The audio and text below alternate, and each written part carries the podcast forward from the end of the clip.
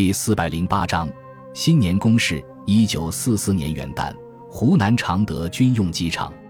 黎明的第一缕阳光刚刚穿透了薄薄的云层，飞机发动机的轰鸣声就震碎了清晨的宁静。数十架银白色的战鹰在灿烂的朝霞中腾空而起，紧接着，五架 B 十七重型轰炸机缓缓离开跑道，慢慢向上爬升，在五千米的高度加入了与护航战斗机群汇合。然后向东疾驶而去。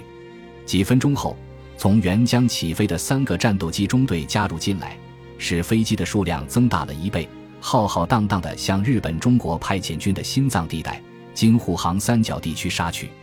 中国空军副司令官刘志航亲自驾驶一架中型轰炸机飞在机群的最前面，他回头环视着由自己率领的庞大机群，心情非常激动。虽然他看不到全部飞机。但映入眼帘的一部分，足以使他确信一切都已准备就绪。紧随其后，穿行在波涛起伏的云海之间的是三十六架金雕战斗机，每架飞机的机腹下面都悬挂一枚重达五百公斤的穿甲炸弹。在它右侧略下方，是由五架 B 十七重型轰炸机和二十四架中型轰炸机组成的轰炸编队。左侧稍高处。是四十八架 P 四三战斗机。根据中美两国政府达成的协议，美国政府先后提供了三百余架这种飞机，因此也变成了中国空军的主力机种。刘志航想起孙百里总统在制定轰炸计划时候所讲的一番话：“南京既是日本中国派遣军总司令部所在地，又是汪精卫政府的行政中枢，对其进行轰炸，可以在打击日军士气的同时。”促使汪伪政府的军政要员看清目前的形势，主动向国民政府靠拢，从而最大限度降低以后作战的难度。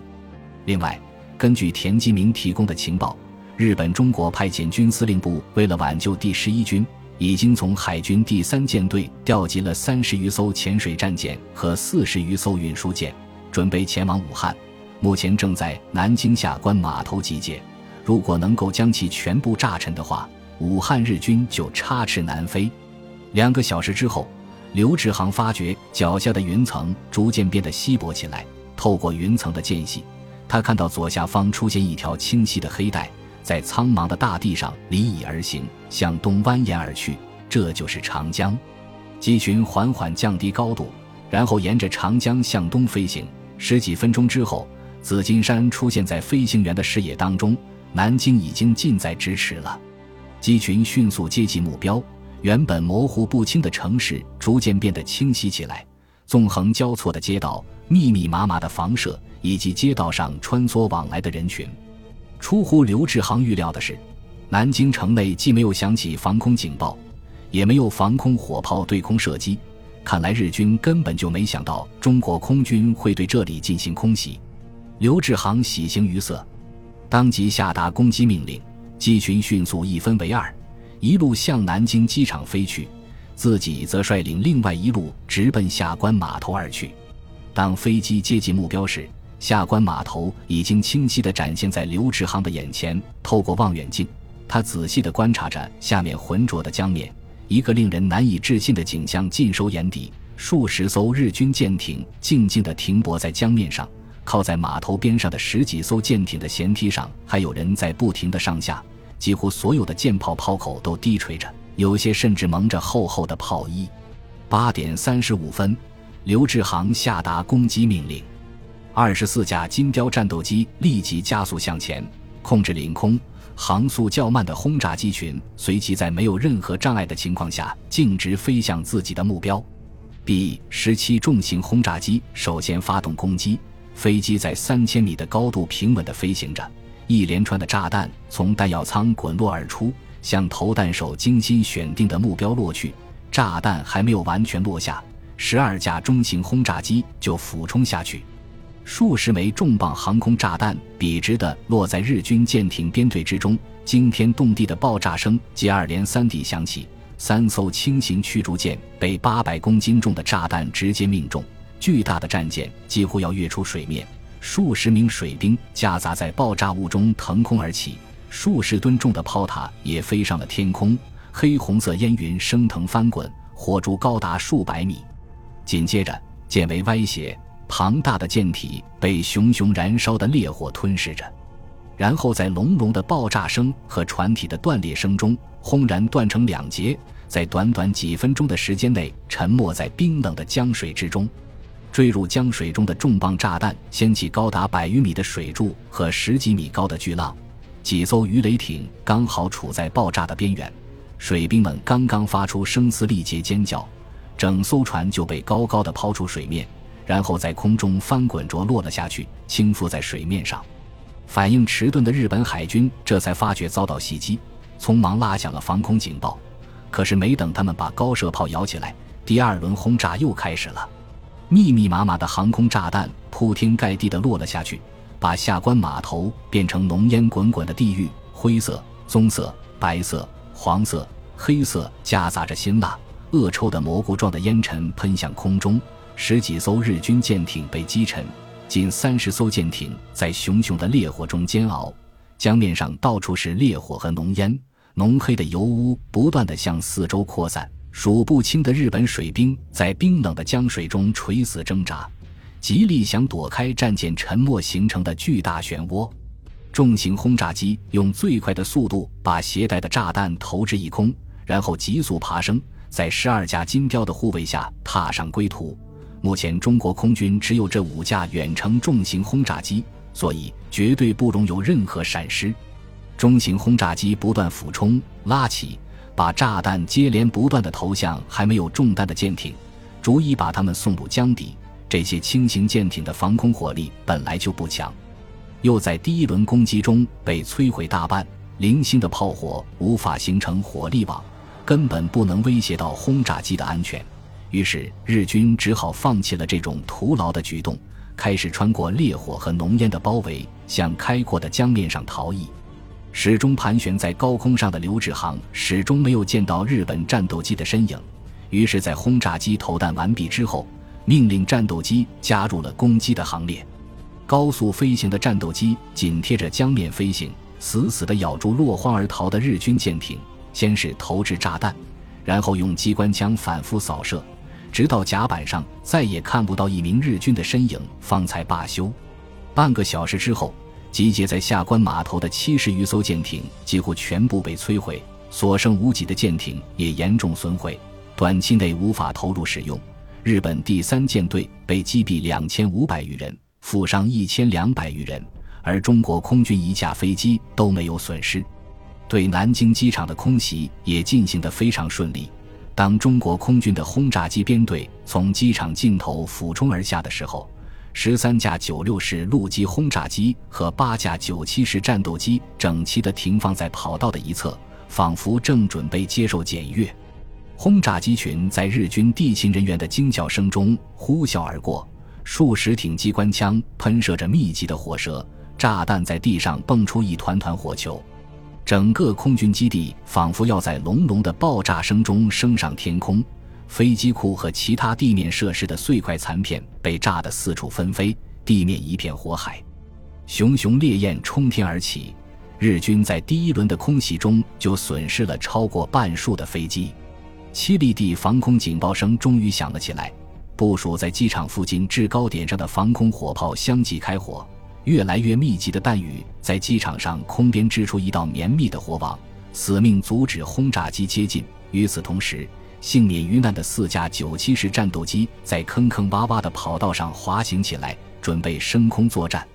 航速缓慢的轰炸机编队立即向高空爬升，在五千米的高空上把剩下的炸弹悉数扔下，然后毫不犹豫地向西飞去。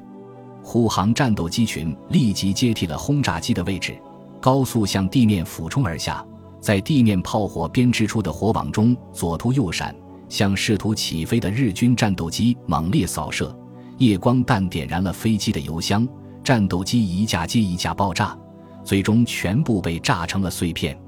意犹未尽的战斗机编队立即向机场四周的防空阵地扑去，用铺天盖地的弹雨回应日军的疯狂射击。没过多久。刚刚肃清了下关码头的机群，在刘志航的率领下也赶来助兴。近百架飞机把南京机场严密封锁起来，经过十几分钟的轰炸和扫射，把日军地面火力点全部摧毁，而中国空军仅仅损失了三架战斗机和一架轰炸机。刘志航乘坐的轰炸机在机场上空来回盘旋，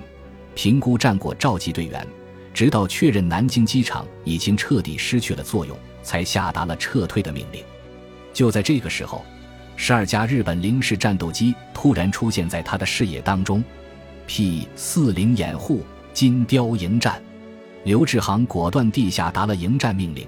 然后让驾驶员把飞机向上拉升，以便更加清楚地观察战斗过程。金雕是否能够全面超越零式，就看眼前这一战了。十八架金雕左右一分，向零式机群夹击过去。日本战斗机发现中国战机前来迎战之后。立刻向上爬升，以抢占有利的攻击位置。中国战斗机群毫不示弱，随即全速爬升，接着在日军飞行极度震惊的目光中爬升到攻击位置。数十挺机关枪喷射出密集的火焰，向日军机群中横扫过去。三架零式战斗机当即中弹，一架座舱被击中，轰的一声炸成一个巨大的火球。另外两架飞机机翼上冒出滚滚浓烟。摇摇晃晃着脱离了飞行编队，向下方急速坠落下去。日军飞行员已经发觉中国空军的战斗机是一种前所未见的机型，并且在速度上具有非常大的优势。大惊失色之下，纷纷向左右两侧急速翻滚，然后俯冲下去，想摆脱不利的位置。金雕表现出惊人的灵活性，死死咬住零式的尾巴，机翼上的机枪猛烈开火。用密集的子弹把敌机笼罩起来，处于下风的零式战斗机左躲右闪，上下翻飞，但是却怎么也摆脱不了金雕的追击，一架接一架被击落，天空中不时爆出灿烂的火球。五分钟之后，硕果仅存的两架零式战斗机丝毫不理会机身四周呼啸而过的子弹，全速向下俯冲，笔直地向地面坠落下去。然后在距离地面不到两百米的高度拉平机身，在起伏不断的丘陵中间一路狂奔，妄图摆脱金雕的追击。然而，日军的如意算盘早就被刘志航识破。十余架 P 四零战斗机在敌机前进的路线上严阵以待，等他们进入射程之后，同时开火，数以百计的子弹立刻把两架敌机打得凌空解体，变成千万片燃烧着的碎片。坠落在山林之中，全歼敌机之后，机群胜利返航。接到警报的芜湖日军战斗机群立即起飞拦截，结果在十二分钟的空战中，日军的十三架九七战斗机全部被击落，而中国空军却无一损失。接下来的几天时间里，中国空军连续出动，对长江沿岸的港口、码头和日军航空兵基地进行了空前猛烈的袭击。击沉日军舰艇四十艘，击落击伤敌机三十余架，在将日军的水上运输工具摧毁大部分的同时，完全掌握了华中地区的制空权。随后，中国空军集中全力轰炸武汉市区的港口、码头，彻底断绝了日军接水路撤退的希望。这时候，从昆明调集到长沙的特种部队已经完成了战前的准备工作，在统帅部的安排下。从修水河西岸的华南野战军阵地出发，然后翻越人迹罕至的幕府山，悄无声息地穿过了日军的防线，来到咸宁县境内。与此同时，统帅部通过刘国军向王进哉下达命令，要求他率领所部全力配合特种部队，向第十一军的心脏地带武汉市区发动攻击，从而实现统帅部制定的中间开花、四面围攻的战略意图。